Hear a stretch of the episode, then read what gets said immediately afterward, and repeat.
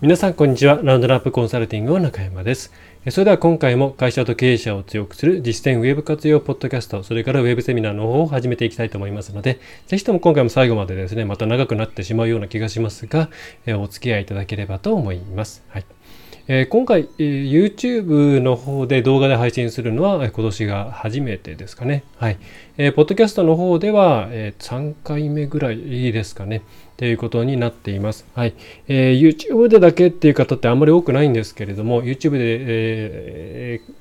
えー、バックグラウンドで聞いていたよという方はですね、えー、ポッドキャストの分何回分か、えー、ありますので、ぜひこの機会に iTunes の公式ディレクトリ、あるいは、えー、Google Podcast ですね。まあ、Google で検索していただければ、ポッドキャストがそこでそのまま聞けるというものですね。あるいはいろいろなポッドキャストのアプリもありますし、あとは Spotify でも配信をしています。あとは Stitch とかですね、プレイヤー、F、プレイヤー .fm かな。いろんなところでまあ勝手にアグリゲーションされて配信されています。はい。で、今回、え、いくつかこう、映しながら、まあですね、例えばこんなものとかですね、映しながら進めていこうと思うんですけれども、えー、まあ、なるべく見なくてもですね、えー、聞くだけで、えーはい、話の内容が分かるようにはしていきますので、まあ、あまり無理に動画でというところを気にしなくてもいいかなと思います。やっぱりうーんうちのがどうしても長いっていうこともありましてなずっと見てるってなんかきついですからね。うん。まあ、なので、なるべく音声に特化し、音声でも問題なくノウハウを吸収していただけるような形にしていきたいなというふうに思っています。2021年ですね。はい。えー、そんな感じで、じゃあ今回何を取り扱うかということなんですけれども、えー、ちょっと前のメルマガで、2021年の展望として、まあ、2つの話題を扱ったんですね。で1つは、まあ、えーと、まだ決まってないですけれども、補助金とか助成金の話ですね、えー、について扱って、もう1つ、まあ、2021年、まあ、SEO っていうふうに書いたんですけれども、まあ、要は検索、まあ、ウェブ上でどういうふうにですね、えー、していけば商売がに役立つのかというところを、えー、まあ、簡単に、まあ、メルマガってあんまり長く書いちゃうとですね、ちょっと読,、ま、読みづらいですからね、えー、なので簡単に触れたんですけれども、まあ、その中でもメルマガの中でもあの書きましたけれども、まあ、ちょっとここのメルマガで書ききれるような内容じゃないですねということで今回、えー、また、えー、ウェブセミナーポッドキャストの方で、え、扱わせてもらおうということですね。はい。で、え、端的に、まあそうですね、まあ、あの広告とかだとまあ、ちょっと特殊な世界ではあると思うんですけども、まあ、単純にですねウェブの世界で、えー、これからどうやって、まあ、露出をしてですねそこからこう反響を得てっていうか、えー、ことをやっていくかっていうことを考える際に、ままあ、メインは普通の自然検索 SEO っていうところになってくると思います。でえー、なので、まあ、まあ、狭い意味で言う SEO っていうんですかね、えー、というところの、まあ、展望みたいに捉えていただいてもいいかなと思います。はい。で、えー、もう大きくはですね、この後、えーま、この後というかもう出しちゃいましょうか。はい。えっ、ー、と、これはメルマガでもですね、ご紹介しましたけれども、えー、SEO パワースイートっていうです、パワースイーツっていうべきかな。えっ、ー、と、SEO 系のですね、まあ、ツールを、えー、扱っている会社さん、リンク、なんだかな、アシストかな。えー、っていうところの記事ですね。あの別にこのツールをですね、あの、押しているわけじゃないです。あの、うんいろんなツール海外にあってあまあでもこのツールは何でしょうねあの海外のツールって結構ちょっと話飛びますけれども日本の google.co.jp に対応し対応していないとか検索その、えーと、キーワードさの例えばキーワードエクスプローラーキーワードエクスプローラー、えーとキーワードを調べたりするときに日本語が通らなかったりとか全然データとしてなかったりすることが多いんですけれどもえっ、ー、と、SEO パワースイートの方は一応、今日本語にもちゃんと対応し対応している、かつ、まあ、安いんですよね。えっ、ー、と、なんか、え、年間、いくらだったかな？年間で200、あの、年末安くなるんですよ、絶対。なんかすごい安くなるんですよ。7割、8割ぐらい安くなるんですけど、えー、その時に買っちゃうと多分、ん ?200、年間200ドル、300ドルぐらいで1年間使えますね。はい。でえー、まあでもその割になんかあのアプリアプリなんでえっ、とクラウド的な使い方ってできないので、まあ、そこの不便さっていうのはあるんですけれどもえー、まあ、結構悪くないかななんていうふうには思っていますね。まあ、いう私はメインとして今 AHREF ですね。の昔からずっと使って、えー、いるんですけどあれなんか年間でいくら払ってるかってえっ、ー、と確か年年間契約で100 1000, ドル近いですからね、えー、10万円以上ですね。えー、まあ、なので、えー、そう考えるとすごいあのコスパいいツールだなと思うんですが、まあ、さておきな話長くなりましたけど、えっ、と、文字とかもね、高いんですよね。えー、で、えー、ちょっとこの記事がですね、あの一つ一つ追いかけていくのにちょうどよかったんで、これをもとに、えーえー、ね、お話をさせてもらえればと思います。はい、ただあの記事見なくてもいけるようにこれ英語の記事なんで、えー、噛み砕きながらですね、えー、お伝えできればと思っています。で、えー、じゃあ早速、始めていこうと思うんですけども、まあ、なんでこの、うん、SEO パワースイートのですね記事を、え選んだかっていうところにもつながるんですがあの SEO じゃ2021年だからっていうわけではないんですけれども、まあ、どんどんですね傾向として2つに大きく分かれ、え傾向としてこう分かれてきてるんですね。で、え1つはうんとですね、えーテクニカル、いわゆるテクニック、技術とか、うんまあ、すごく広い意味で言う、まあ、分かりやすく言うと、プログラムとかシステムとか、えー、プログラミングって言った方がいいですかね、えー、システムとかが関わるような領域っていうところと、もう全然そういうのじゃなくって、お客さんのことを考え、お客さんのことを考えてやるっていう、まあ、定性的というかですね、テクニテクニカルな部分ではなく、まあ、いわゆるそのマーケティングっていうんですかね、まあ、商売っていうんですかね、っていうところに大きくですね、2つに分かれてるんですね。それはあのどっちを選ぶかってことじゃなくって、両方できないといけないっていうことなんです。で、さらにじゃあ、両方の役割分担はどうなっているかっていうと、あの、主に、うんとですね、皆さんが、えー、どういう、うん、ものを誰に対してどういうものを売って、えー、それを、まあ、反則していく、えー、あるいは、えー、みんなに知ってもらう露出して知ってもらっていろんな波及効果を得るそういうことをしていくための部分っていうのはどんどんですねデータをなんか調べて、えー、これこれが検索数がこうだからこれだみたいな、えー、なんか狭い意味でのテクニカルな部分っていうのがどんどんどんどん減ってきています。でえー、そこはもう本当にお客さんのことを考えてきっとこういうものが必要だしこういう声があるからこういうふうにしていったらいいんだろうみたいな、まあ、いわゆるネットとかがなかった時代の商売みたいなところに、まあ、回帰していくって言い方が正しいのかなとは思うんですけれども、まあ、そっちに戻っていっていますというところですね。でそれと同時に並行して、えー、それを、まあ、事実上ですねネット上のさまざまな情報をお客さんに送り届ける際に通過する、まあそのえー、媒体というかですね、えー、ものである Google に対してその皆さんがやろうとしていることとか伝えたいメッセージをこう Google をうまく通していくっていう部分ですね。ここはかなりテクニカルテクニカルというかその技術的な、うんまあ、プログラミング的な部分っていうと、うん、伝わりやすいですかね。えーえーっていう部分がですねすごく大きくなっています。昔だったら、まあ、コンテンツホームページ作りました、ま、例えばじゃあサイトマップ作ってさあのウェブマスターツール今はサーチコンソールですけどね登録して、まあ、あとは、えー、まあ、こういうふうにやっていけばあこんな感じでお客さんに届くみたいなのが、まあ、割とシンプルだったんですけれども、まあ、今ですねそれをより、えーまあ、例えばその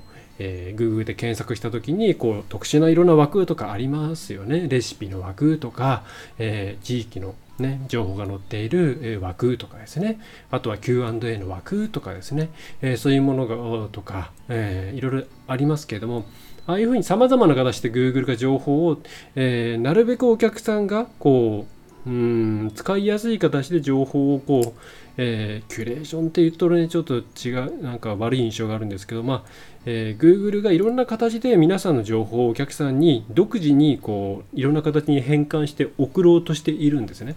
で、その送ろうとする、えーえー、送ろうと、送るために、まあ、それに乗っかるためには、まあ、ある程度その技術的ないろんなうん知識とか、まあ、実装経験とかそういったものが必要になってくるんですね。でそういうふうにうん、結構その本当に、えー、エンジニアリングというか、うん、そういうテクニテクニックって難しいですねなんかあの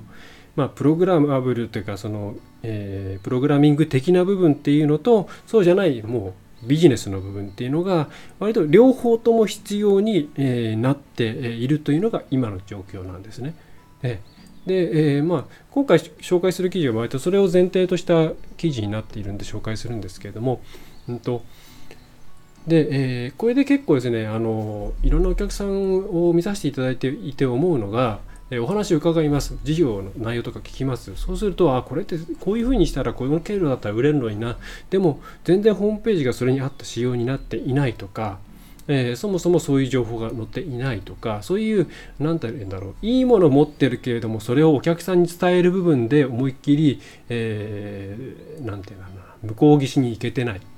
届けられていないあるいは行けていてもそのうちの30%ぐらいしか届いていないっていうようなもったいない条件、うん、状態になってるお客さんがすごくたくさんいたり、まあ、あるいは逆に、まあ、これはそんなに多くないですけれども、えーといろいろ露出したりいろんなところで情報をバンバン出している割には売り出すものとかサービスというものがそれに釣り合って、えー、あまり、まあ、良くないって言ったら失礼なんですけども、まあ、もっと開発していかなきゃいけないあるいはこれからやろうとしていることっていうのがあんまりネット向きじゃないみたいなケースっていう、えー、まあ、ど両方の視点がないがゆえにですねうまくいってないケースというのが結構あるんですね。はいえー、なのでうんまあ、両方必要なんだよっていうことを分かっていただくために今回ちょっと内容的には専門的な内容にはなってきてしまうんですけれどもああこういうことがをやらなやれるようになっていかなきゃいけないんだなとか、えー、そういうことを感じていただきたいなと思って今回記事を紹介していきたいなっていうところですね。はい、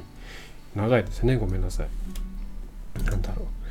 う。ねあのーね結構誤解もあのコンテンツ至上主義みたいなことを言われていた時代があったじゃないですか。誰がね良くなかったと思うんですよね。コンテンツ至上主義の時代っていうかまあいいコンテンツ作っていれば自然と見つけてもらってうんぬんっていうのは割とそのいい商品作っていればあの誰かが見つけてくれて買ってくれるよねっていうのとまあほぼほぼ同じだと私は思ってます。で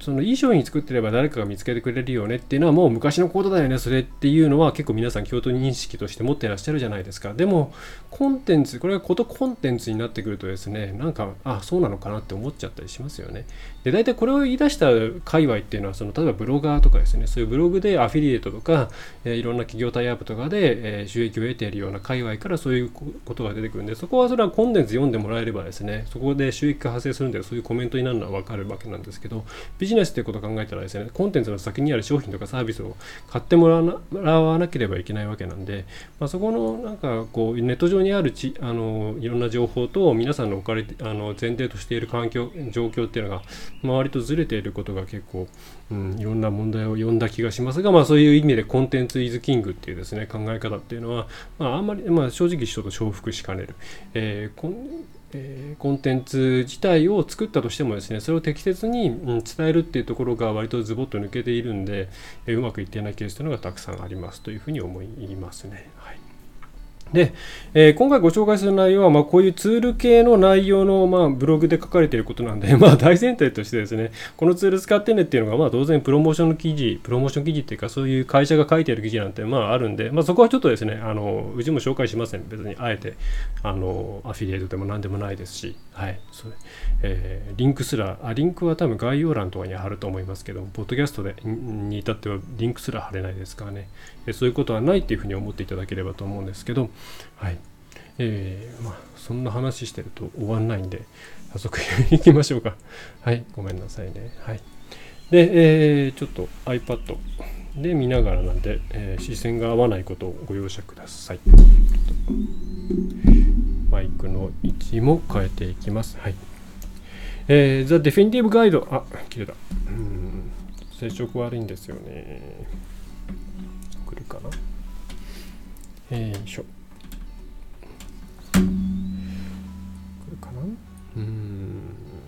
はい。えー、The Definitive Guide to SEO Strategy in、えー、2021ということで、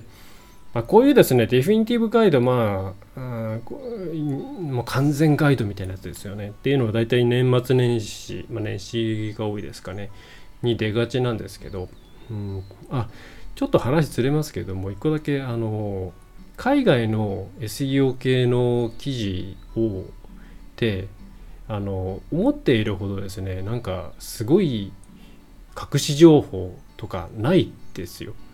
あの、海外の SEO の情報って何がすごいかっていうとその SEO をきちんと研究している人の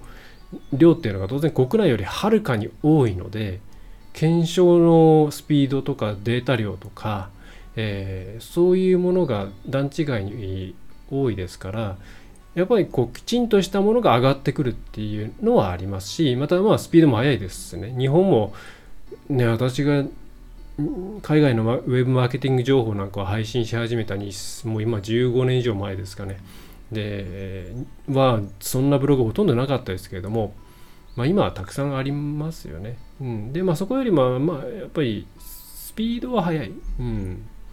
ですけど特に初心者向けの記事なんてなんかまた同じような内容を繰り返してるなみたいな感じだとあえてこれ別にあの英語のものを翻訳して紹介する必要もないなっていうものがほとんどです。はっきり言って。あのなのであんまりこう英語圏の記事だからといってあのなんか日本にないこうですね。スペシャルなものがあるというふうには考えない方がいいと思います。はい、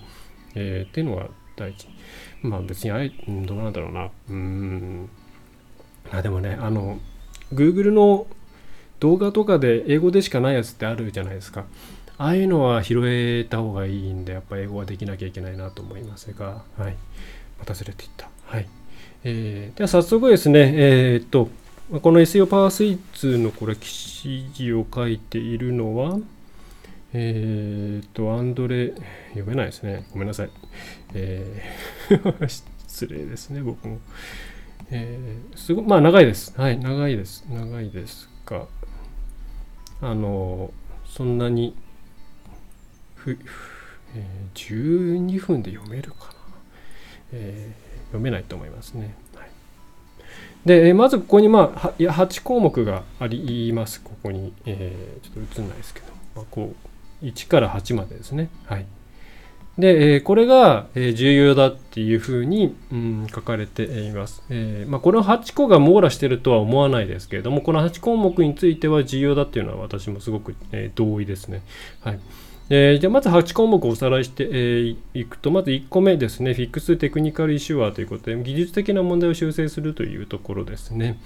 えー、で後で詳細は、ええーやっていくので、まずちょっと8項目読んでいきます。はい。で、2つ目がですね、Core Web Vitals ですね。まあ、これは、えー、Core Web Vitals という言葉は知っているという方も多いかもしれませんが、これは、まあ、基本的にはユーザビリティの部分、使いやすさっていうところあの指標ですね。えー、さらに言えばですね、ページの表示スピードとかそういう速度面と、あとはですね、例えばページをいじっている時に突然要素がずれてあの間違ったところをタップしないかとか、そういううんと、まあえー、使い、なんだろうな、まあ、まあ、ユーザビリティですか。この2つの合わせ技みたいな感じですね。まあ、これが2021年にですね、えー、まあ、どこかのタイミングでもうちょっと時期が読